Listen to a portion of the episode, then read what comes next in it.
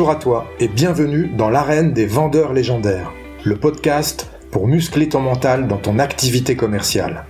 Je suis Marc Robert, fondateur d'Optimus Academy, accompagnement de la performance commerciale. On va aborder l'approche mentale de la vente pour développer les compétences nécessaires et pour prendre du plaisir dans cette activité. Comme dans le sport, ce sont tous les aspects psychologiques qu'il conviendra d'optimiser pour atteindre et maintenir l'état idéal de performance. Je t'invite à t'abonner, à partager et surtout à noter 5 sur 5 ce podcast pour le faire connaître à tous ceux qui veulent développer leur plein potentiel dans la vente. Tu peux aussi rejoindre la communauté Optimus Academy en t'inscrivant à la newsletter que tu recevras tous les jeudis dans ta boîte mail et où je te partagerai mes conseils pour faire de ton mental la forteresse de ta réussite commerciale. Si tu veux obtenir des résultats que tu n'as jamais eus, tu dois être prêt à faire des choses que tu n'as jamais faites. Tu es prêt? Alors c'est parti.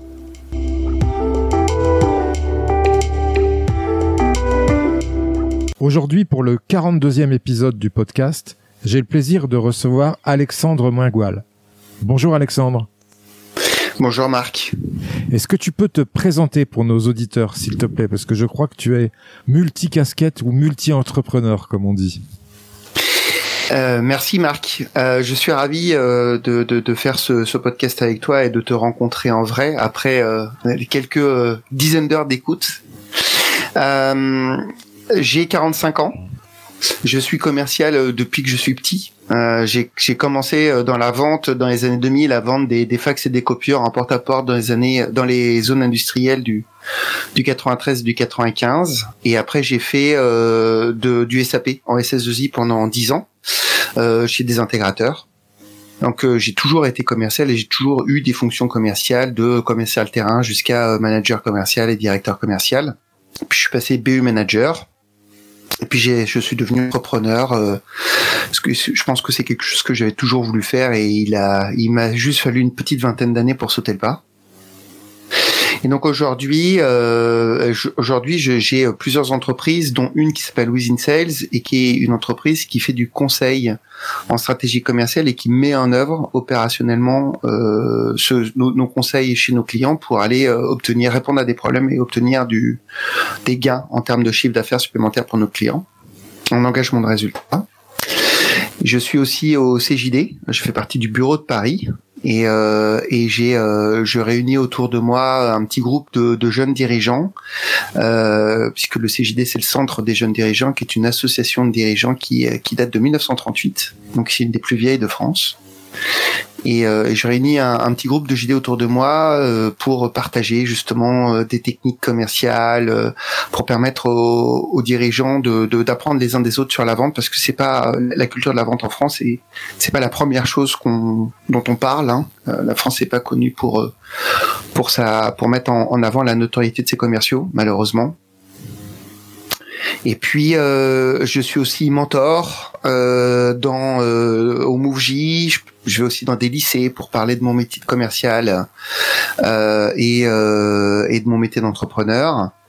Et, euh, et, puis et puis et puis voilà. Puis c'est c'est déjà pas mal. C'est déjà pas mal effectivement. Et en en parcourant ton profil, j'ai pu observer également que tu avais une spécialité dans la gestion des émotions. On va en parler dans l'entretien commercial ou en tous les cas dans l'approche du métier commercial. Ouais, l'intelligence émotionnelle. J'utilise c'est c'est donc c'est pas euh, c'est une science hein. Donc c'est euh, une recherche euh, qui a été euh, qui a été démarrée au milieu des années 90 notamment par Daniel Goldman qui a écrit un bouquin là-dessus, hein, qui existe toujours, qui est présent sur LinkedIn et qui communique. Hein. il est, on peut le suivre, on peut regarder euh, ce qu'il fait, ses publications, etc. C'est un, un, chercheur. Et, euh, et, cette science, en fait, euh, c'est une recherche universitaire qui au départ a été faite pour euh, améliorer, pour permettre aux, aux, gamins euh, américains dans les universités d'améliorer leur, leur capacité à, à, à mieux s'intégrer, à mieux comprendre les cours, notamment aux gamins en difficulté. Et, et c'est passé assez vite dans le management, donc c'est devenu assez vite un outil managérial. Et très bizarrement, il y a eu très peu euh, de, de, de, gens qui ont pris l'intelligence émotionnelle comme un outil d'amélioration des cycles de vente. Et Et euh, en fait, euh, au départ, je pense que je l'ai fait naturellement, comme beaucoup de gens. Puis un jour, j'ai un, des directeurs des opérations dans une des boîtes dans lesquelles j'étais commercial qui m'a dit "Mais, mais je, je comprends pas. Est-ce que tu peux nous expliquer comment tu fais pour vendre? Parce que on, on voit bien que tu y arrives, mais on comprend pas pourquoi." Et cette question, bah, elle m'a fait réfléchir et elle m'a permis de théoriser le fait que j'utilisais intelligence émotionnelle. Et puis ensuite, bah, bah après, j'ai pendant plusieurs années, j'ai fait des recherches sur ce sujet-là et je me suis rendu compte à quel point l'intelligence émotionnelle était un outil puissant dans la gestion des cycles de vente et à quel point ça te permettait de, de gagner en maîtrise. Et c'est devenu effectivement, je pense, l'une des pierres angulaires euh, de, de, ma, de ma manière de vendre, mais aussi de ce que j'enseigne, de ce que euh, je transmets aux gens qui m'entourent, à mes clients, euh, à mes commerciaux, à mes équipes, et, et parce que c'est un, c'est un formidable, c'est un formidable outil aussi de développement personnel. Donc ça, il y a que des bénéfices à maîtriser l'intelligence émotionnelle. C'est clair. On pourrait y revenir si tu veux. Ah oui, volontiers. J'aurais des questions à ce sujet-là, tout à fait. Euh, euh, on a la, la particularité, enfin euh, tous les deux, on, on, vient du même, on a démarré dans le même domaine, à savoir la vente de copieurs aussi. Moi, j'ai démarré Mhm. dans la vente de copieurs aussi. J'ai vu, ouais. Chez Rex Rotary, chez Lanier à l'époque, enfin Rico, voilà. Moi, j'étais Très chez très belle école. Ouais, j'ai vu que tu étais ch- chez Sagem. Très belle école de vente, hein, euh, le, le copieur. hein. Ouais, alors c'est une incroyable école. Honnêtement, hein, moi je pense que si j'avais pas eu cette expérience, je serais pas le commercial que je suis aujourd'hui. Hein. Il y a, y a même pas à débat. hein. Enfin, le, le, je pense que c'est la toutes les techniques que j'utilise aujourd'hui sont des techniques qui viennent de ces premières années d'expérience qui m'ont été enseignées à la dure, hein, pour le coup, hein, par les chefs des ventes. Mais c'est aussi euh, une des pires écoles de management possibles. Euh, et tu vois, je suis devenu euh, un très mauvais manager commercial dans les années qui ont suivi quand j'ai commencé à prendre des fonctions de management à cause de ça, parce que j'ai reproduit des techniques de management euh, et qui aujourd'hui sont même même plus, euh, tu peux tu peux même plus les les, les voir ou parce que c'est c'est des techniques de, de, de destruction des gens, euh, tu vois, de, de avec du passif agressif, etc., qui étaient très utilisées dans les années 2000 hein, pour euh, avec un turnover très fort des vendeurs. Et, euh, et donc oui, une superbe école de vente, mais euh, une très une école très médiocre du management. C'est sûr. Tu penses que c'est plus encore utilisé ce type de de management des commerciaux? Je pense que, en tout cas aujourd'hui, dans, dans, dans l'écosystème dans lequel on est, Marc, qui est cet écosystème un peu on top euh, de, de des boîtes de tech, euh, qui, euh, tu vois, qui ou, ou des qui ont des équipes commerciales qui sont structurées, outillées, avec du sales ops, euh, avec euh, avec du management par le développement personnel, par la formation, etc., qui valorisent entre guillemets le savoir-faire, les connaissances, les objectifs, les résultats. Non, c'est c'est c'est plus le cas. C'est plus c'est ça a disparu. Euh, par contre, certaines sociétés traditionnelles euh, qui ne sont pas notamment sur LinkedIn ou qui ou qui s'intéressent pas à la transformation de la culture euh, sales en France, oui, ça reste. Et, et euh, des fois, euh, j'ai, j'ai, il m'est arrivé d'arriver chez des clients un peu traditionnels parce que moi, mes clients, c'est bien sûr, je travaille avec les boîtes de tech, mais ma- globalement, les boîtes de tech, ils ont pas vraiment besoin de moi. Les, les gens avec lesquels qui ont le plus besoin de moi, c'est plutôt les PME traditionnelles. Et des fois, j'arrive dans ces PME et, et je vois à quel point les commerciaux sont maltraités. Alors pas maltraités, euh, ils sont pas, euh, tu vois, euh, mal managés, ils sont juste pas valorisés, ils sont pas formés, ils sont, ils sont, on les aide pas à progresser, on les aide pas à se développer, on les considère que pour ce qu'ils sont, ramener du pognon pour la boîte et puis c'est tout. Et en fait, euh, piloter au résultat ou à l'objectif avec un pourcentage sur le chiffre d'affaires. Et c'est euh, souvent euh, pas la bonne manière de faire réussir son commercial. Donc. Ça- j'espère que ça disparaîtra un jour ces techniques de management. J- J'espère aussi. Euh, J'invite d'ailleurs tous les commerciaux à se ren- renseigner d'abord sur Glassdoor pour voir euh, ce qu'on pense de l'entreprise et comment elle manage ses commerciaux. Parce que c'est un gros problème, je l'ai vécu aussi moi dans ma carrière commerciale et c'est très dur. Très dur. à Oui, c'est très dur. Je suis totalement d'accord avec toi, surtout qu'aujourd'hui, euh, il y a tellement de techniques de management. euh, tu vois, moi, j'écoute aussi beaucoup le podcast de Cédric Vatine, que tu connais, hein. Oui. Et c'est incroyable ce qu'il a fait en France. Hein. Il a, je pense qu'il fait partie des gens qui ont révolutionné le management. Je, je, moi, je forme mes managers commerciaux, je les forme aux outils de Cédric Vatine.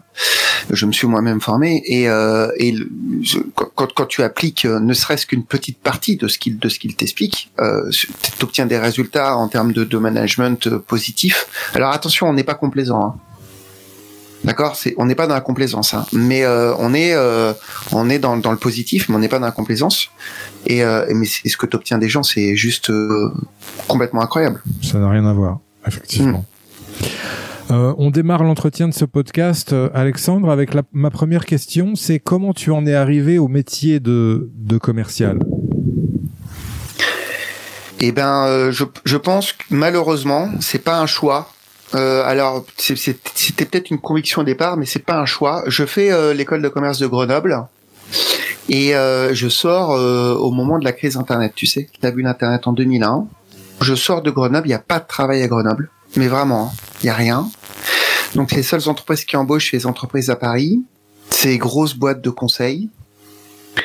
Et à l'époque, euh, je sors de Grenoble avec rien, avec une dette. Donc j'ai fait, euh, j'ai emprunté de l'argent pour payer euh, une partie de mes études, mon loyer, tout ça. Ma vie tient dans ma voiture.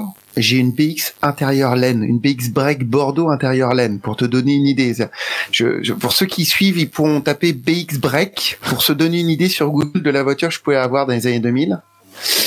Et ma vie tient dans cette voiture. Je monte à Paris euh, et je vais passer des entretiens euh, chez les grandes boîtes de conseil, Altran, Accenture, tout ça, et Sagem. Et en fait, je vais passer une journée euh, d'épreuve chez Sagem. On démarre le matin à 8 heures, on est 200 et à la fin, euh, on a trois qui vont rester et qui vont pouvoir aller signer un CDI. C'est, tu, vois un peu le, c'est un truc, c'est un truc de fou aujourd'hui. Hein. Ça, c'est un truc qui n'existe plus. Hein. Et je vais faire toute la journée et je vais me retrouver à 22 heures devant le directeur commercial, le DRH, euh, et puis je ne me souviens plus une troisième personne. Et, euh, et à la fin de cet ultime entretien, le directeur commercial me dit euh, "Écoute, je t'attends euh, mercredi matin euh, à Sergi pour signer ton contrat de travail." Et bah comme j'ai rien et que je dois payer mon, mon, emprunt et que voilà j'ai trouvé ce, ce mec charismatique, inspirant, bah, je me retrouve à Sergi euh, T'imagines, hein, dans un dans un dans un hôtel, euh, tu vois les, ces, ces, petits hôtels de, de, banlieue, et, euh, et le, le, à 8 heures du matin dans une grande salle, on est 40. Euh, L'une des RH pose un contrat sur la table, un peu comme un examen, et dit euh, où vous signez le contrat, et puis vous êtes embauché, ou vous sortez de cette salle, et puis euh, donc il y a pas y a pas de négo, on peut poser des questions, mais on peut rien modifier sur le contrat. Et voilà, et je démarre au SMIC. À l'époque, euh, mon premier salaire, ça doit être 1200 euh, euros, tu vois. Voilà. Même comme commercial. Ouais. Et en fait, il y avait un énorme variable. On pouvait faire jusqu'à 6 euh, ou 7 fois son fixe chaque mois. En moyenne, hein, sur la première année, euh, j'ai dû j'ai dû gagner euh, entre 4 à 5 000 euros par mois net tous les mois. Tu vois, en, on est en 2000, début 2002. Hein. Ok. Bon bah ça, ça, va, ça ça t'a tout de suite lancé, on va dire. C'est ça, c'est ça. Et Mais permis de faire face à tes échéances. Tu vois, c'est exactement, c'est exactement ça. Je, je, je, alors, je suis très fier de ces résultats, mais euh, mais la réalité, c'est que euh, j'ai juste, comme tu, comme on le disait tout à l'heure, hein, les écoles de vente euh, Xerox, Sagem, les écoles de vente des copieurs sont les meilleures écoles de vente qui existent. Donc, en fait, quand tu suis les règles et que tu fais ce qu'on te dit, bah ça marche. Hein. Tu as des résultats. Il n'y a pas de débat. Hein. Euh, et euh, j'ai eu des résultats et euh, tu vois en un an et demi j'ai remboursé mon emprunt étudiant je me suis acheté trois voitures et j'ai acheté un appartement. Voilà. donc j'étais lancé dans la vie active dans les deux ans qu'on suivi mon démarrage. Voilà. d'accord. Très donc c'est comme ça que je suis très intéressant comme anecdote. Euh, quelle est pour toi Alexandre la qualité mentale principale d'un bon vendeur? Alors, il y en a plein, mais euh, mais si tu me demandes la qualité principale, euh, alors cette qualité évolue pour moi avec les avec les avec les expériences. Et aujourd'hui, je, je serais quand même tenté de te dire que c'est la rigueur et l'organisation. Euh, les, les, les très bons commerciaux sont des commerciaux qui sont organisés et rigoureux. Euh, il y a plein d'autres qualités qui sont importantes. On parlera de la résilience, je pense, hein, parce que c'est quelque, c'est un thème chez toi qui est important. Euh, c'est un thème sur lequel j'aimerais, euh, j'aimerais revenir parce que j'aimerais qu'on, parle, qu'on aille un tout petit peu plus loin et qu'on parle d'antifragilité au-delà de la résilience. Mais je pense que malgré tout aujourd'hui, les meilleurs commerciaux sont les commerciaux qui sont méthodiques, rigoureux, organisés, parce que c'est ceux qui vont durer dans le temps et c'est ceux qui vont avoir des résultats stables prévisibles. Et euh, quoi qu'on en dise, hein, quand tu es capable de prévoir tes résultats à l'avance et que tu les obtiens, en termes de développement, il euh, n'y a pas de débat. Hein. C'est sûr. Je suis d'accord avec plutôt toi. Plutôt faire des coups héroïques. Et c'est une des premières, t'es un des premiers invités qui me qui me dit que c'est la, la rigueur et c'est quelque chose euh, qui qui fait ma force moi professionnellement. Euh, euh, voilà, l'organisation, la rigueur, ne jamais négocier avec la prospection, être toujours à l'affût de la moindre opportunité et pas se reposer sur son pipe qui va être assez gonflé à l'instant T et puis qui peut hein, d'un seul coup descendre. C'est ouais, c'est tellement vrai. Tu vois, moi je dis à mes commerciaux et à mes clients, je leur dis toujours, euh, vous devez organiser votre semaine pour que pour faire de la prospection chaque semaine, globalement pour pour toujours dédier du temps. Euh, tu vois, à faire les tâches qui sont importantes pour vous, qui sont régulières, créer des routines. Et si à un moment donné vous loupez une routine, c'est pas grave, mais vous devez pas l'abandonner. C'est-à-dire vous, vous vous ne faites que la déplacer pour la faire euh, plus tard, mais vous devez la faire quand même. Et, euh, et euh, un commercial qui arrête de faire de la prospection parce qu'il t'explique qu'il est en closing, parce qu'il t'explique que, je sais pas moi, euh, il a trop de rendez-vous, trop de propales à faire, à un moment donné, ça va, il va y avoir un effet rotor. À un moment donné, le boomerang revient et à ce moment-là, c'est souvent extrêmement difficile. Mmh. C'est sûr. Parce que c'est souvent ce qu'ils aiment le moins faire les commerciaux. Et euh, et quand ils sont obligés de se de remettre un coup de collier ils sont obligés de, de cravacher très fort alors que si t'es plus régulier en fait si t'es plus rigoureux t'as moins d'efforts à fournir et ça rentre tout seul. Et tu prends l'habitude de faire ces efforts là exactement. C'est en fait tu tu tu vois Marc t'es un sportif. Et c'est exactement la même chose quand tu fais du sport. Si à un moment donné tu arrêtes ta routine de sport pour t'y remettre mmh. c'est beaucoup plus dur ça fait beaucoup plus mal. Alors que si tu la fais régulièrement, bah t'es bien, en fait, tu te sens bien. Voilà. C'est la même chose. Ah, j'adore ce parallèle. Hmm. C'est tout à fait ça. ne serait-ce que se remettre au, sport après une blessure aussi, pour l'avoir vécu plusieurs fois dans ma carrière, c'est très, C'est dur, c'est dur, c'est une vraie souffrance. Hmm. Alexandre, si tu devais résumer la vente en un verbe, quel serait-il?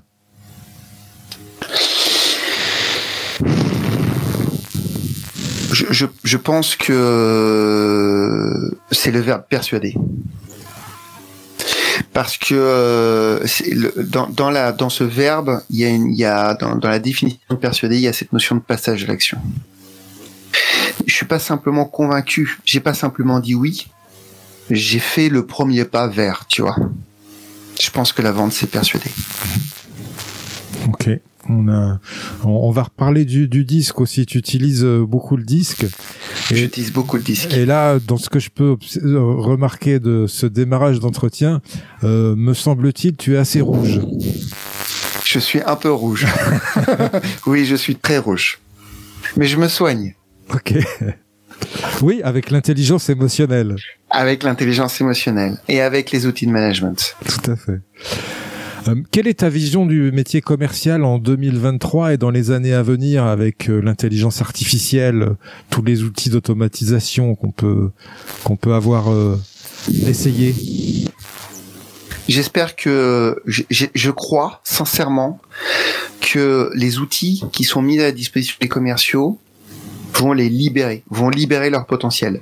En fait, le, la transformation digitale dans les métiers de la vente, arrive avec presque 10 ans de retard ou 15 ans de retard sur les métiers de la supply chain hein, ou sur les métiers de la finance. Donc, euh, et grâce aux Américains, tu, tu vois, euh, tu disais dans un de tes podcasts que, euh, ou c'était un de tes invités qui, qui expliquait qu'en France, le sales ops est, est, quasiment pas développé, alors qu'aux États-Unis, tu as quasiment un sales ops dans chaque boîte. Et, euh, et c'est ça, c'est qu'aujourd'hui, on, on est en train de vivre la transformation du métier de commercial par la digitalisation. Euh, puis l'intelligence artificielle va juste ajouter euh, un effet supplémentaire de libératoire, tu vois. Et donc, euh, moi, je pense que ça va les libérer parce qu'on va absolument avoir besoin de ce qu'on a, de, de, du sujet dont on parle depuis le début ensemble, qui est l'intelligence émotionnelle, qui est la synchronisation. Et ça, une machine ne peut pas le faire. On a besoin de cette euh, relation de, co-construire la relation entre deux humains très très forte parce que la vente elle est basée sur la confiance parce que sans confiance tu génères pas d'émotion et sans émotion tu ne passes pas à l'action et donc tous les outils doivent permettre aux commerciaux de faire ce qu'on attend d'eux, c'est-à-dire vendre. Voilà. Je pense que on assiste à la libération du, potentiel des commerciaux en ce moment et qu'on est en train d'y assister en France, là, maintenant, et qu'on doit être partie prenante de cette transformation. Excellent. C'est une vision très positive que, que j'apprécie beaucoup, contrairement à ce qu'on peut, ce qu'on peut entendre. Et euh, tout à fait, c'est l'épisode avec euh, Amine Slim. Oui. On avait évoqué euh, les, sales up beaucoup. Oui, oui exactement. C'est essentiellement lié au, métier de la tech, hein, la, la, sales up. Malheureusement, dans des boîtes plus traditionnelles, c'est pas trop leur truc, hein, ce que j'ai pu voir. Hein. Non, toi aussi, tu as observé la même chose? Oui, mais même la, réalité, c'est que le, même le métier de vendeur en soi en France. Quand, moi, je, des fois, je vais chez des clients avec des gens qui font de la vente, qui sont pas, qui sont pas nommés commerciales, mais qui sont de la vente, qui font de la vente parce que ce sont des managers, des chefs de projet. Et quand tu leur, quand tu les regardes dans les yeux et que tu leur dis, mais tu te rends compte que tu fais de la vente, ils te regardent et disent, non, je fais pas de la vente. Et c'est incroyable à quel point la vente est, est, est pas valorisée tu vois, dans les entreprises françaises. C'est ouf. On valorise des solutions, on valorise du management, on valorise des parcours techniques et on valorise pas le fait de les vendre. Mhm. Le fait de faire adhérer les gens autour de soi aux solutions qu'on crée. C'est complètement dingue quand ils pensent, tu vois. Et je pense que un métier qui, qui améliore la vente ou qui digitalise la vente, ben c'est, c'est, je pense que ça n'existe pas juste parce que c'est pas dans la culture française. Parce que la réalité, c'est qu'on est des super ingénieurs et que le sales c'est un ingénieur de la vente. Tu vois ce que je veux dire Et que donc, si demain on devait prendre, les, Français, les entreprises françaises comprenaient à quel point euh, euh, avoir des processus et des outils qui permettent de soutenir leurs commerciaux et avoir des ingénieurs pour s'en occuper, c'est stratégique. On va exploser, on va tout exploser parce qu'on est très bon. Le sales ops, c'est le lien entre les ingénieurs et les commerciaux. Excellent. J'espère que toutes les entreprises françaises vont vont vont y, vont y passer le plus vite possible. Ouais, vont se pencher sur euh, sur ça, effectivement. Ouais. Quels sont les fondamentaux pour toi du métier commercial? On en a un petit peu parlé. Hein.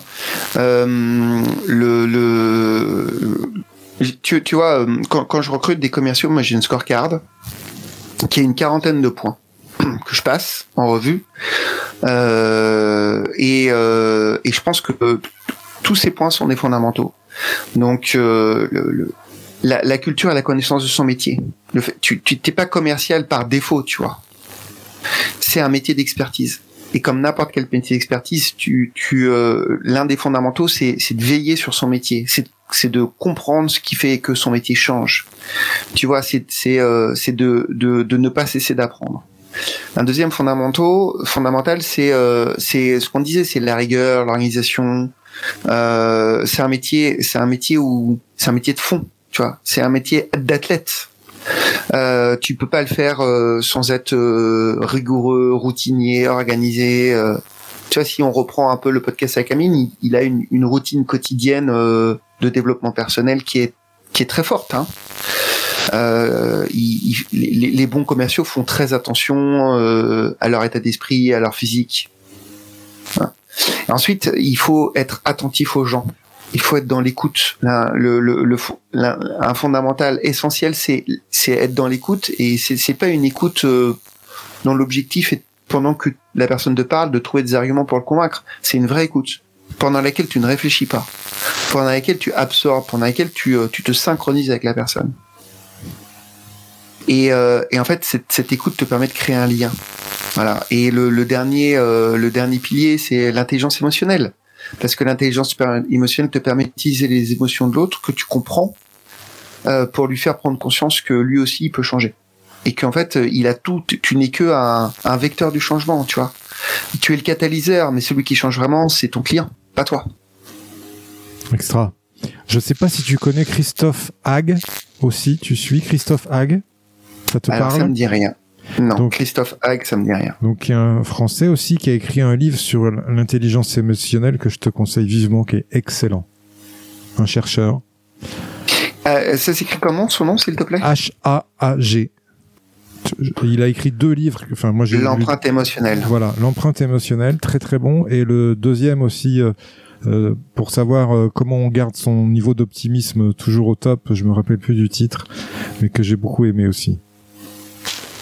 La République met sur les façades de tous les bâtiments liberté, égalité, fraternité. Selon toi, quelles sont les valeurs que tu défends dans ton activité commerciale, dans le même esprit? Je, je, je, bon, c'est les valeurs de notre pays, et, euh, donc évidemment, j'y suis euh, fortement attaché et qu'elles ont, euh, elles ont une, une, une, influence sur sur ma culture, sur ma manière de fonctionner extrêmement forte. La liberté, c'est un des moteurs principaux de l'entrepreneuriat. Je pense que tu n'es pas, tu n'es pas entrepreneur si tu n'es pas fondamentalement libre. Tu vois ce que je veux dire? Mhm. euh, La solidarité, la fraternité, la solidarité, c'est euh, c'est un des un des facteurs réussite d'une équipe commerciale. Typiquement, tu vois, quand je fais des réunions commerciales ou quand, quand je, prends main des réunions commerciales d'équipe commerciale, la première chose que je change, c'est je passe d'un mode où chacun des commerciaux fait un reporting de son activité euh, et où je suis même pas sûr que les autres l'écoutent, à son manager le lundi matin, à euh, les commerciaux s'aident les uns les autres et ils font plus un reporting de leur activité, ils expliquent les problèmes qu'ils ont et ils y répondent. Donc ils utilisent l'intelligence collective pour trouver des solutions à leurs problèmes. Ça c'est très fraternel, tu vois. Et, et, c'est, et ça, tu peux faire ces transformations-là de manière assez simple, parce que finalement, la réalité, c'est que si tes commerciaux sont rigoureux, ils ont un CRM, et si tu sais lire, t'as pas besoin de leur demander de t'expliquer le CRM. D'accord? Tu fais ton boulot de manager, ton CRM te donne des stats, il te dit où est-ce que ça en est, tes commerciaux le remplissent correctement, et tes réunions, bah, tu peux les passer à faire autre chose. Tu vois Et notamment à utiliser l'intelligence collective de ton équipe pour résoudre des problèmes, plutôt que d'être euh, en, tant que manager la solution à tous les problèmes et tous les maux de ton équipe. Puisque tu l'es, en plus, tu l'es pas et tu l'es mal. Voilà. Et je pense que ça, c'est, euh, ce côté fraternel, ce côté intelligence collective est très important pour moi et amène beaucoup d'authenticité, beaucoup de sincérité dans les échanges, tu vois. C'est sûr.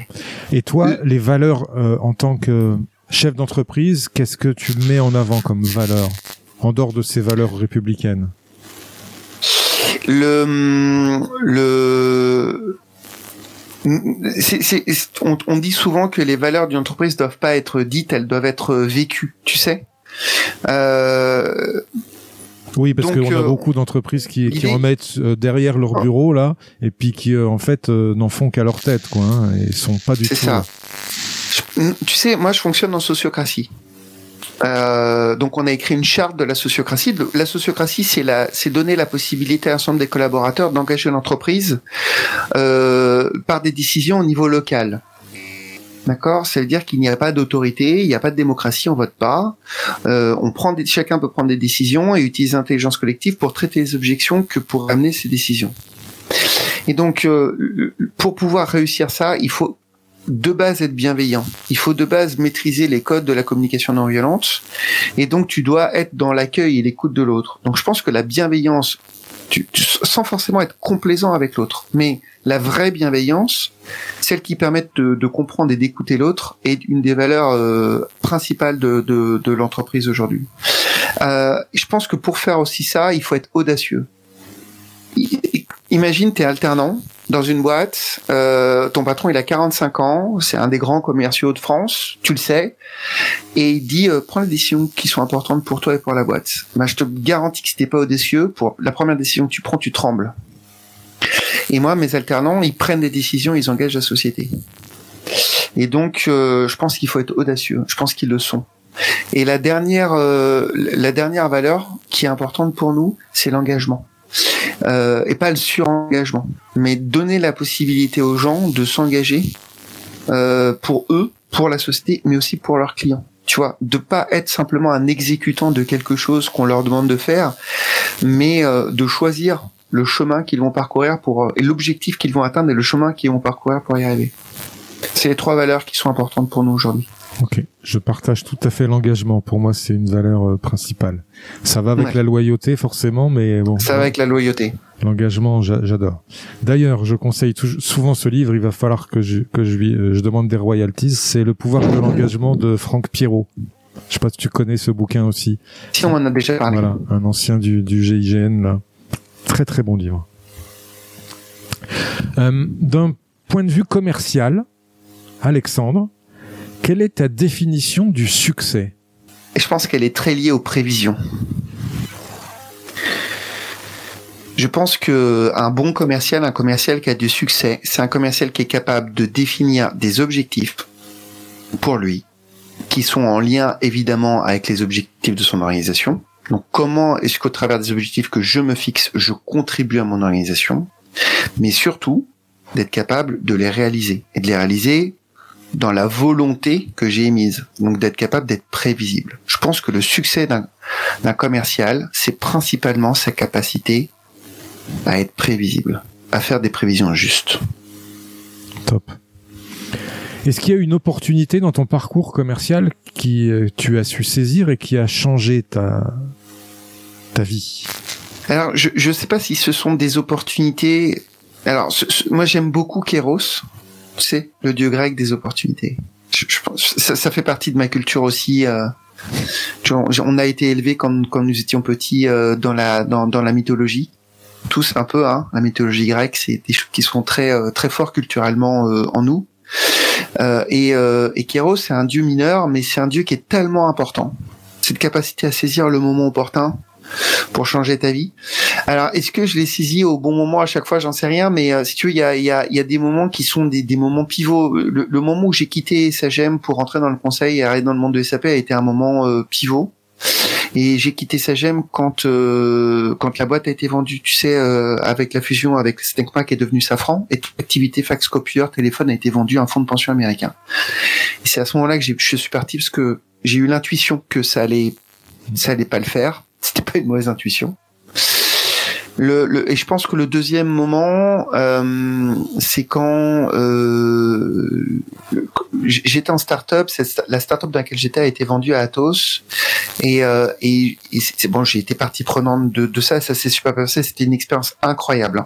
Euh, je, je, pilotais une BU et je, je, me suis retrouvé à piloter la, la mise en œuvre opérationnelle de la vente de la business unit à Atos. Donc c'était, euh, enfin, tu vois, j'avais le bon âge et la bonne maturité pour pour recueillir toute l'expérience de ce de ce moment. Mais je me suis aussi dit que je me suis aussi dit à ce moment-là que je ne maîtrisais pas. En fait, j'étais euh, j'étais j'étais le capitaine d'un bateau, mais euh, je c'était pas moi. On, on me demandait d'aller à un endroit, c'est pas moi qui choisissais où. Et donc j'ai décidé de monter ma première société à ce moment-là, alors que j'étais encore salarié. Et je pense que c'est, euh, je pense que c'est cette opportunité qui a changé ma vie et qui est la, la, la plus forte aujourd'hui, tu vois.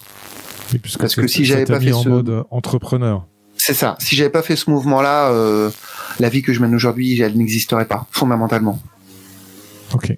On va évoquer maintenant la résilience puisqu'on en a parlé au début et euh, j'ai bien aimé ton concept auquel j'adhère euh, totalement puisque dans le livre euh, que j'ai pu écrire, je, le mets en avant.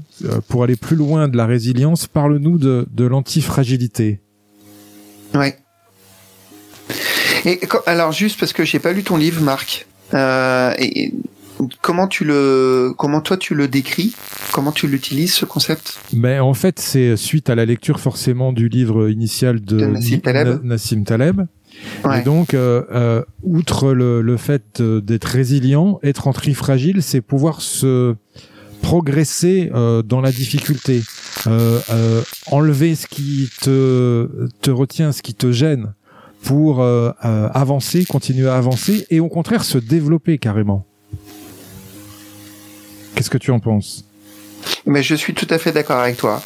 Euh, celui qui est résilient, c'est celui qui, au travers des épreuves, va euh, ne, va pas s'effondrer. Tu vois, il va y avoir cette notion de stabilité, euh, de de même peut-être de se renforcer, mais de se renforcer physiquement ou, ou mentalement. L'antifragilité va plus loin parce que l'antifragilité améliore. Tu vois, les épreuves améliorent le, le, le, et nous permettent de, de devenir une meilleure version de nous-mêmes. C'est ça, exact. Et, euh, et, et, c'est, et en fait, je pense que les commerciaux par essence, devraient pratiquer l'antifragilité parce que euh, les commerciaux, c'est sûrement un des métiers les plus durs parce que c'est un des métiers où t'as le, tu, en, moyenne quand même, si on est très honnête les uns avec les autres, les commerciaux perdent les deux tiers des offres sur lesquelles ils travaillent. Hein. Ça veut dire que deux fois sur trois, ils perdent. T'as pas beaucoup de métiers où tu sais que que tu vas avoir les deux tiers d'échecs en permanence. Euh, donc, euh, donc c'est un métier qui, qui par nature te met des claques, qui par nature euh, te, te, met sous tension, te met, la, te met de la pression. Et donc, c'est sûrement l'un des métiers qui te permettent d'apprendre le, le plus et le mieux. Et donc, si tu es dans cet état d'esprit de dire je, je, deviens plus fort, je deviens meilleur, euh, je vais me remettre en question, je ne vais pas cesser d'apprendre parce que justement c'est les obstacles qui me permettent de progresser, euh, qui me permettent de me remettre en question. C'est, tu vois, c'est c'est sûrement l'un des métiers qui représente le plus cette cette notion d'antifragilité. C'est un peu comme l'entrepreneuriat hein, d'ailleurs. Ouais, tout à fait. Et je me souviens moi quand je suis rentré dans ce métier commercial, je me disais toujours euh, la phrase de Nietzsche "Ce qui ne te tue pas te rend plus fort". Ouais. C'était mon mantra, ça. C'est ça. Ben, je, pareil. J'ai, euh, j'ai exactement comme toi. Et moi, parce que je le subissais un petit peu, en fait. ben oui, bah, parce qu'on a vécu ce management un peu délétère comme ça. Ah, c'est ça, exactement. Et dans le livre, j'écris le vendeur antifragile profite de l'inattendu, s'adapte, demeure agile. Il sait vendre dans tout type de circonstances en collant au contexte. Il soustrait des éléments qui le fragilisent par ses mauvaises habitudes il progresse mentalement et physiquement, il élimine ce qui peut lui nuire et conserve le plus d'options possibles pour se renforcer face au chaos et poursuivre sa croissance. Tu vois? Mm, C'est très juste. Je suis tout à fait d'accord avec toi. J'aime beaucoup euh, se renforcer face au chaos. Ouais, ben, c'est, on vit que ça. Ouais. c'est incroyable. Hein. Ce métier, ce métier est complètement incroyable et euh, et il est complètement pas. Euh, c'est c'est moi, je, je, je, tu vois, j'ai un rêve, hein, c'est que c'est que la, France, la, notoriété euh, de, de, de, la vente en France soit complètement repensée, rééquilibrée, remise au goût du jour. Les politiques devraient euh, devraient devraient s'approprier cette démarche. Tu te rends compte qu'il manque 100 000 vendeurs et qu'en mmh. France, il doit y avoir cinq écoles de vente, un truc comme ça, tu vois. Je, je, parle des écoles qui forment des vrais vendeurs, je parle pas des écoles de commerce. Hein. Mmh. On, on, doit produire quelques milliers de vendeurs par an alors qu'il en manque 100 000. Enfin, c'est complètement fou. il y a qu'à voir les rafales, euh, combien de temps on a mis pour savoir vendre un rafale, tu vois. Hein. Mm. Et puis euh, pour vendre des, des chars, des, enfin voilà, c'est ça a été euh, vraiment pas bon. L'image est tellement mauvaise du vendeur, contrairement aux États-Unis. Hein. Ouais. Bon, cela dit, aux États-Unis, l'image du vendeur reste le vendeur automobile avec le costume mal défraîchi, voilà, qui veut te vendre une voiture d'occasion.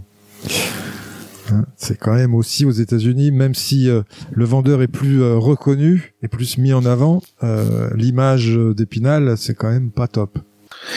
Mm, je suis d'accord avec toi, mais mais mais c'est et pourtant c'est un. Bah après, on fait ce métier là tous les deux, donc c'est compliqué de ne pas en être convaincu après l'avoir vécu pendant plus de 20 ans, si tu veux. Mais mais je suis d'accord avec toi. C'est triste mm. parce que c'est un métier exceptionnel.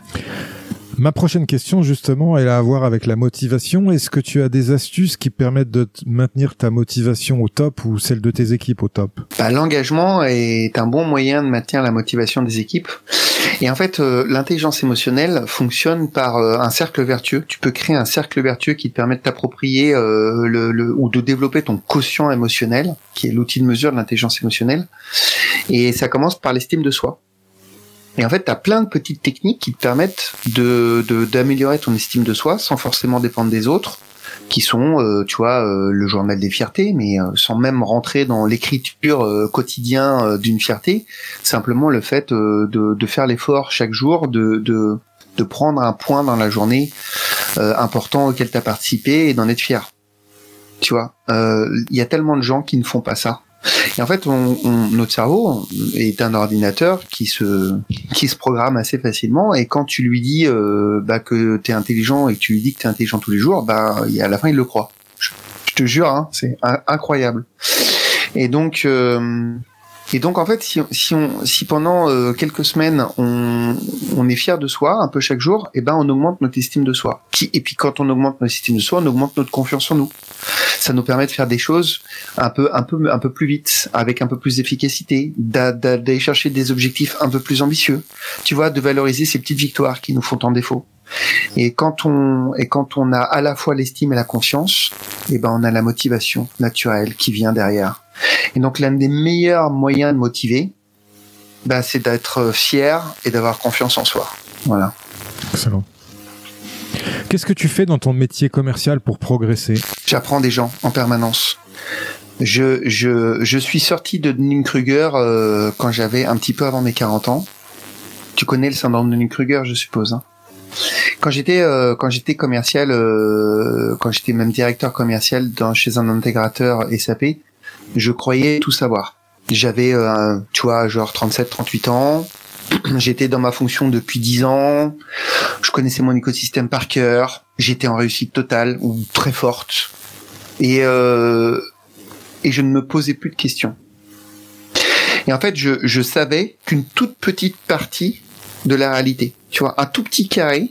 Et effectivement, dans ce cas-là, j'étais bien. Sauf que c'était euh, euh, rien du tout par rapport à, à, ce qu'était la vente d'un point de vue global. Et quand j'ai ouvert la porte et que je me suis rendu compte qu'il y avait un monde complet à l'extérieur que j'avais jamais, euh, euh, auquel je m'étais jamais intéressé, et ben c'est là où j'ai pris conscience de, tu vois, de, de, de, ce manque et de de cette de, tu vois de c'était une erreur fondamentale. Donc je pense que euh, je pense que le plus important c'est de continuer à apprendre et de et de s'enrichir des gens que tu qui t'interviewent, que tu interviews, des livres que tu lis, des podcasts que tu écoutes, des vidéos que tu regardes. Et euh, aujourd'hui c'est quelque chose qui est devenu une routine pour moi. Chaque semaine, j'écoute des podcasts. Chaque semaine, je lis des articles. Chaque semaine, je regarde des vidéos chaque semaine, euh, je, je, alors pas chaque semaine parce que c'est, c'est plus compliqué, mais régulièrement je lis des livres, tu vois. Le dernier étant euh, en partie parce que je l'ai pas lu dans sa globalité le le bouquin de Nassim Taleb sur l'antifragilité. Tu vois? Excellent. Euh, t'es monté très haut sur euh, Dunning-Kruger, t'es redescendu comme dans la courbe, et là, t'es en croissance. Moi aussi, j'ai fait exactement comme toi, exactement. Exactement. C'est, c'est exactement ça. Ouais. Mais peu, peu de commerciaux s'aperçoivent de ça, en fait, et euh, peu de commerciaux ont envie de continuer à progresser. Je sais pas si tu as, tu as, tu as pu euh, voir ça. alors si, complètement. Alors les gens que tu interviews ou les gens de notre écosystème, pas trop, tu vois. À un moment donné, euh, tu te rends compte que euh, tu prends Alexandre Vaquier par exemple, euh, tu, tu vois qu'on est de plus en plus nombreux à s'intéresser à la vente et à vraiment se cultiver et à, et à continuer d'apprendre de la vente et à s'enrichir de la vente et à faire progresser la mentalité des commerciaux en France. Hein. Ça c'est quelque chose auquel on est en train d'assister là en ce moment, Marc, et c'est super important euh, donc moi je suis très fier de participer à ça. Vraiment ça ça me fait ça me remplit ça me remplit de de tu vois de plaisir, même de joie, tu vois. Et en fait, je, je pense que il faut il faut qu'on investisse sur nos commerciaux. C'est-à-dire que naturellement, les gens ne vont pas faire l'effort d'eux. Euh, par contre, si tu investis sur eux, ben ils sont ils, ils, vont le faire. Tu vois, moi par exemple, euh, tous les gens, il y a un petit programme avec l'Opco euh, qui est euh, super sympa et qui permet de financer des heures de formation interne. Euh, et, euh, et, donc, quand on embauches un nouveau collaborateur, le co te donne 8 euros par heure de formation euh, que tu lui fais faire en interne. Alors évidemment, tu as tout un process à faire, que le co valide, etc. Euh, mais euh, mais euh, mais c'est un bon moyen, tu vois, de définir un programme de formation et de donner du temps à tes collaborateurs de le suivre. Et ça peut être, euh, tu vois, euh, c'est pas simplement que d'apprendre des trucs théoriques. Ça, moi, par exemple, il y, a y a beaucoup de dry run, il y a beaucoup d'entraînement, il y a beaucoup de shadow aussi, tu vois. Euh, et, euh, et, et ça, c'est financé par le co. Donc on est dans un, on est dans un, on est dans un pays qui, si, qui te donne des moyens de permettre aux gens d'apprendre. Et donc, faut juste le faire, en fait. Faut juste dire aux gens, apprenez, et je vais vous aider et je vais vous donner les moyens de le faire. Et après, tu te rends compte qu'une fois qu'ils sont dedans, bah ils apprennent. Et c'est et, et, voilà. Et, et tu vois, ils sont tous beaucoup plus jeunes que moi. Et, et ils font tous un parcours que moi j'ai jamais fait quand j'étais plus jeune. Et je suis euh, très content de leur faire faire ce parcours, tu vois, pour justement pas qu'ils s'enferment dans euh, ce qu'on a vécu toi et moi. Top. Quel est le meilleur conseil qu'on t'ait donné dans ta carrière commerciale, Alexandre? Euh, je, pense que c'est un conseil qu'on m'a beaucoup, beaucoup, beaucoup, beaucoup répété avant que je le comprenne. C'est euh, la, on m'a beaucoup dit d'écouter avant que je comprenne vraiment ce que ça voulait dire. Et euh, et, et, on m'a aussi beaucoup dit de m'organiser, de devenir rigoureux avant que je comprenne ce que, ça voulait dire. Donc voilà, c'est les... Je pense que mes managers ont été exceptionnellement patients parce que j'ai euh, mis très longtemps à comprendre que ce que, que écouter et être organisé c'était important pour euh, performer. Voilà. donc c'est sûrement les deux meilleurs conseils qu'on m'ait donnés. Malheureusement, on me les a donnés beaucoup trop, beaucoup trop souvent. J'avais échangé avec euh, Alexis euh, euh, Dagier dans le podcast justement. On a beau te dire plein de fois la même chose, il y a un moment où ça va percuter et c'est ce moment-là que tu vas changer. Exactement. Et toi, quel est le conseil que tu donnes le plus souvent? Eh ben, je j'ai hum, J'évolue un petit peu parce que globalement aujourd'hui, je pense que les, les, les fondamentaux comme ceux-là, là, euh, surtout euh, dans, dans les sociétés dans lesquelles on se trouve, euh, fonctionnent. Les, les commerciaux savent euh, qu'il faut s'organiser, qu'il faut s'outiller, qu'il faut apprendre et qu'il faut écouter. Le, l'écoute n'est plus un enjeu, c'est plutôt la manière d'écouter qui est un enjeu. Tu vois aujourd'hui, c'est comment écouter. et donc, je pense qu'aujourd'hui, le conseil que je donne à mes commerciaux, au-delà d'être fier d'eux, c'est euh, c'est d'être directif. C'est de, passer de l'assertivité à la directivité, parce qu'à un moment donné, il faut quand même expliquer à la personne qui est en face de toi qu'il va falloir qu'il signe le contrat. Et si t'es pas directif à ce moment-là, ben euh, tous les efforts que tu as fait pendant tout son cycle de vente, ben ils échouent à quelques mètres de la ligne d'arrivée, tu vois. Et malheureusement, la directivité est un des éléments essentiels de la vente. Et c'est sûrement un des points aujourd'hui sur lesquels j'insiste le plus. Très très bon conseil. J'ai pu euh, accompagner aussi des commerciaux qui, au moment de conclure, se font un peu dessus, quoi. J'ai envie de te dire. C'est ça, exactement. Mmh. Ils vont pas jusqu'au bout, tu vois. Et donc, c'est, mais c'est un mindset. Hein. Être directif, c'est un vrai mindset. Hein. C'est pas du tout quelque chose que tu, tu vois, il faut l'apprendre, il faut le mettre en pratique. Tu vois, c'est un truc que tu dois, euh, sur lequel tu dois t'entraîner avant de pouvoir le maîtriser. C'est, c'est sûr. Euh, bon, organisation, on en, a, beaucoup parlé, la rigueur, effectivement.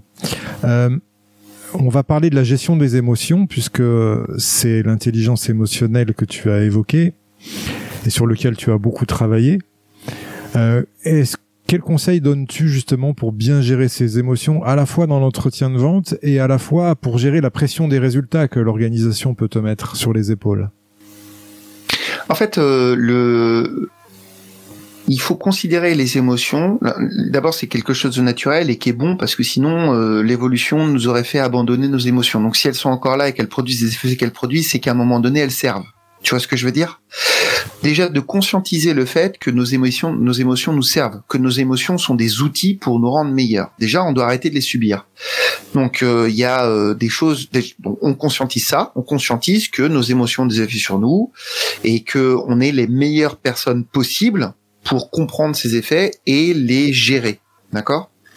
Et, euh, et, euh, et, ça, on va utiliser tout un tas d'outils qui va permettre de d'appréhender nos émotions, de les gérer, de les utiliser. Et donc, c'est des outils, euh, notamment, enfin, j'ai rien inventé. Hein, tu vois, c'est apprendre à respirer, apprendre à se calmer, apprendre à maîtriser nos émotions, etc. Apprendre à les interroger, apprendre à les comprendre. Donc il y a toute une démarche de développement personnel pour éviter de, se faire complètement avaler par une émotion trop forte qui arrive trop vite. D'accord? Et puis une fois que tu as commencé à maîtriser ces émotions, euh, tes émotions et donc les effets qu'elles ont sur toi, elles deviennent à ce moment-là des forces de motivation. Parce que globalement, une émotion, c'est euh, une transformation chimique de ton organisme qui te donne de l'énergie. Donc bah si tu as une énorme euh, il faut imaginer comme comme une vague hein, tu vois. Donc si c'est une vague que tu maîtrises pas, bah elle casse tout sur son passage, mais si tu la fais passer dans un petit trou, bah ça devient un jet d'eau et avec ce jet d'eau, tu peux faire ce que tu veux. Tu vois Et donc euh, l'idée c'est ça. L'idée c'est d'utiliser nos émotions pour atteindre ce qu'on appelle l'état de fluidité que tu connais aussi. Et quand tu es en état de fluidité, ben il y a énormément de choses qui sont plutôt difficiles naturellement qui deviennent faciles. Énormément de choses qui te coûtent de l'énergie, qui d'un coup ne te coûtent plus l'énergie.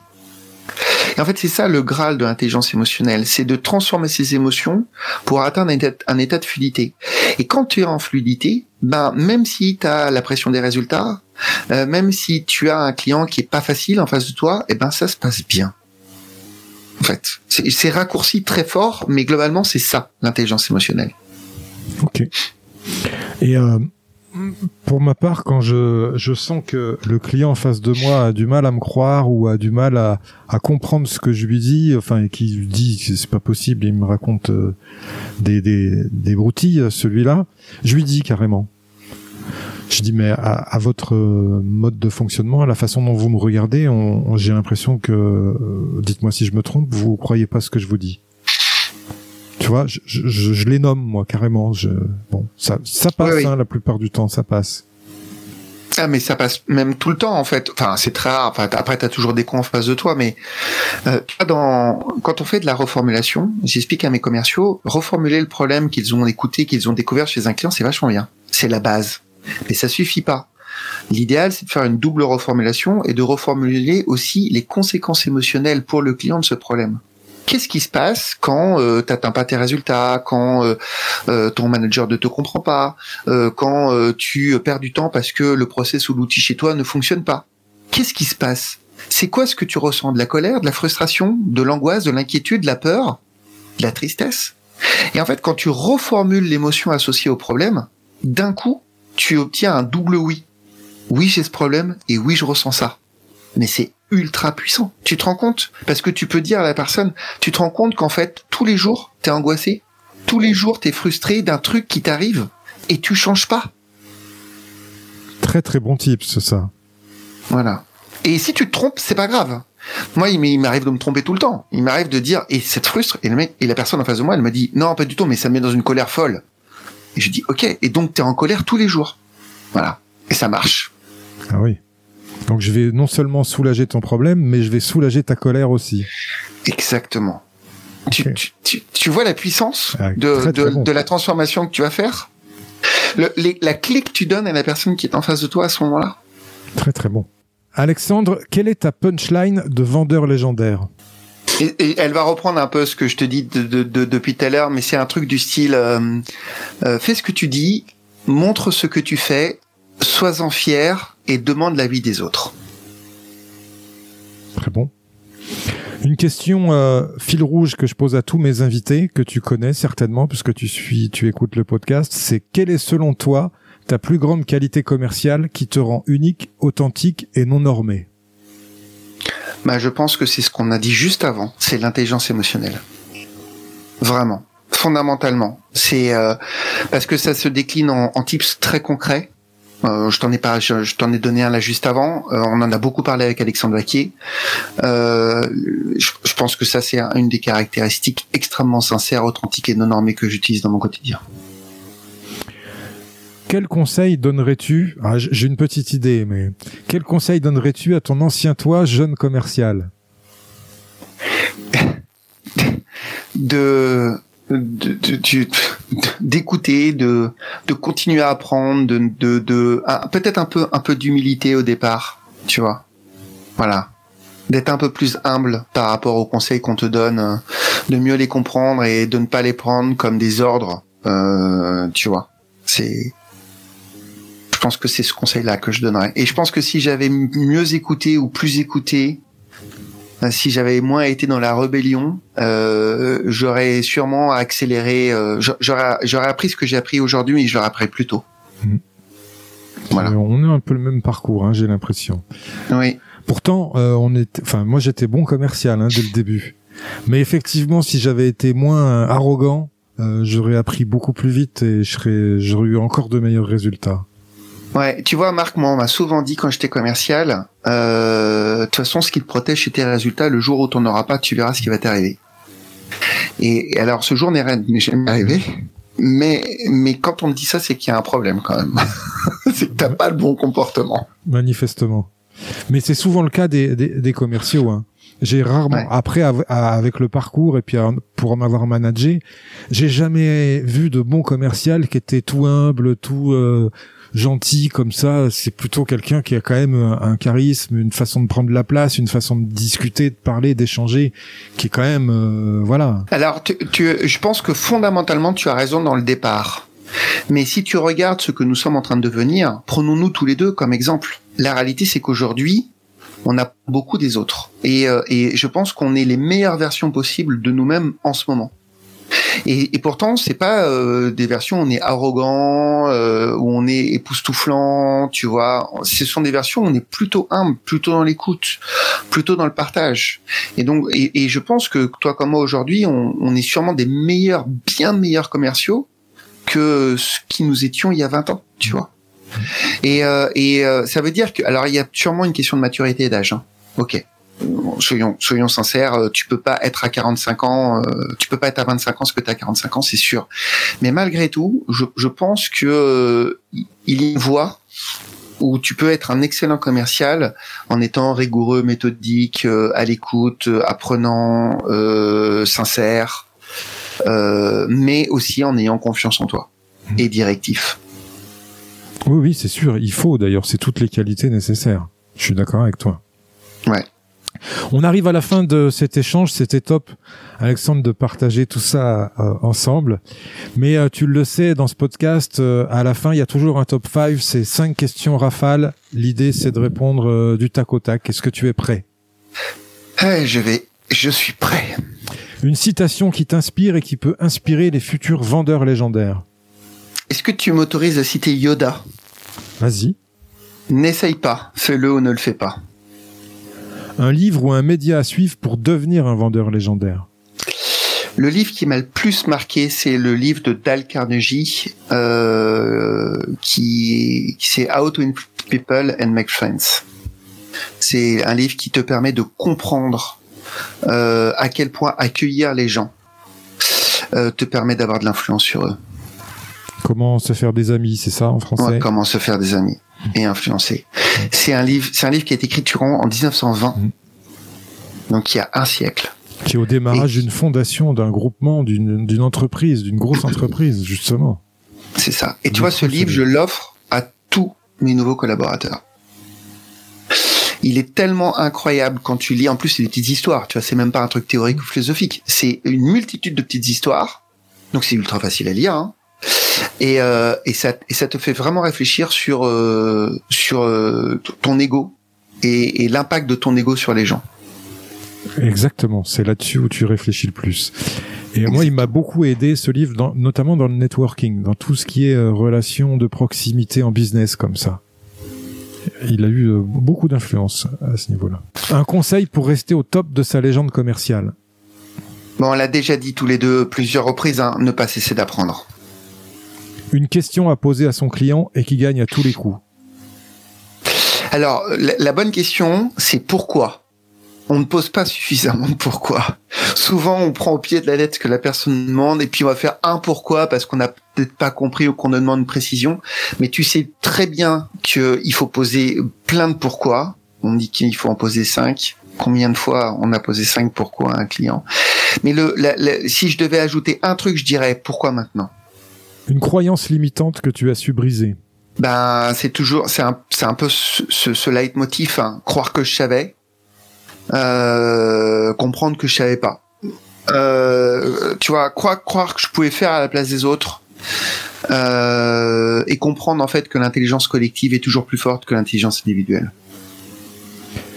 c'est vraiment ça. Ok. Ouais. Avant de se dire au revoir, Alexandre, est-ce que tu as un invité à me recommander qui a su développer un mental fort dans son domaine commercial et qui pourrait inspirer nos auditeurs? Ouais.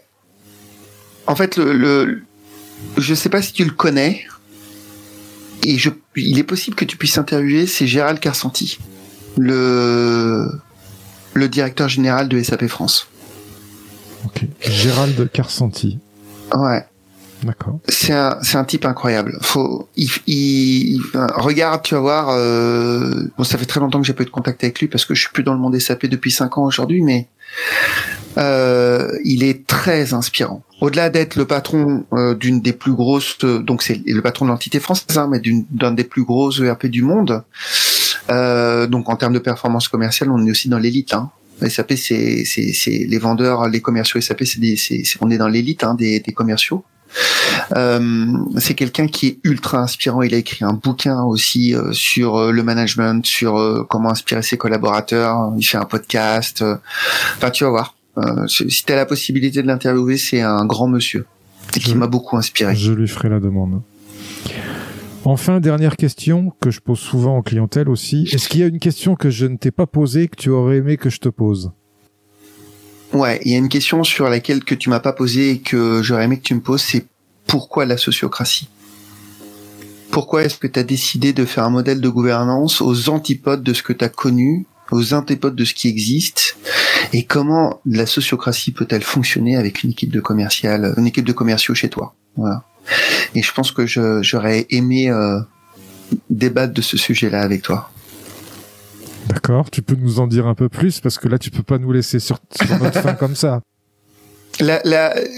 L'idée, l'idée qui se cache, j'ai, euh, tu vois, au travers de, de nos expériences euh, d'autocratie autoritaire qu'on a qu'on a connu quand on était jeune vendeur, je voulais pas reproduire ça. Je me suis beaucoup renseigné sur euh, les, les, types de gouvernance en entreprise. J'ai lu euh, Lalou, Frédéric Lalou, et euh, qui parlait beaucoup d'entreprises libérées. Et, euh, et je, suis pas à l'aise avec l'idée de la démocratie parce que la démocratie laisse les gens qui votent contre sur le bas de la route, tu vois. Bon, d'ailleurs, on en voit les effets. Hein. Je, je, on va pas débattre de l'intérêt ou pas de la démocratie. Et donc, j'étais ni satisfait euh, de, de, de l'autocratie, ni satisfait de la démocratie. J'ai essayé de, de, trouver un, un, un, milieu et j'ai découvert l'holacratie. Et l'holacratie, c'est euh, un modèle de gouvernance qui fonctionne, mais qui est très normé, très presque presque sectaire, tu vois. Et, euh, et un jour, j'ai lu euh, La belle histoire de Favi. Tu, tu connais peut-être?